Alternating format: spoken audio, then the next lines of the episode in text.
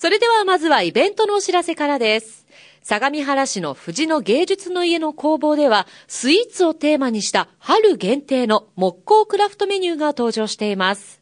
小物を入れるのにぴったりな木のお菓子のおうち箱作りや白磁のハートマグ、もしくはハートプレートの絵付け、スイーツをモチーフにしたアクセサリー作りなどが体験できます。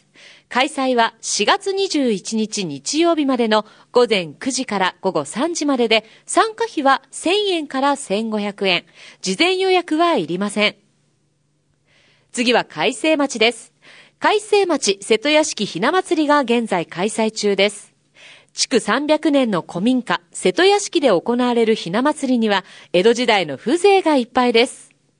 瀬戸屋敷収蔵の人形の数々のほか、手作りの吊るしびな7000個以上や、高さ2.4メートルの大吊るしびな、地元の蔵から発見された300年前の享保びなも展示されています。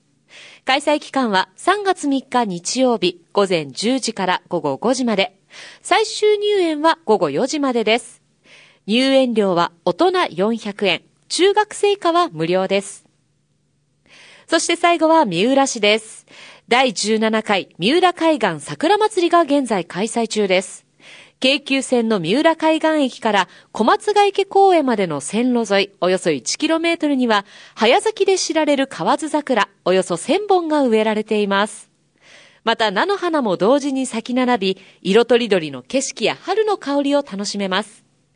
三浦海岸駅前の特設テント村では、地元の新鮮な野菜や大根焼酎など、三浦の特産品が販売されています。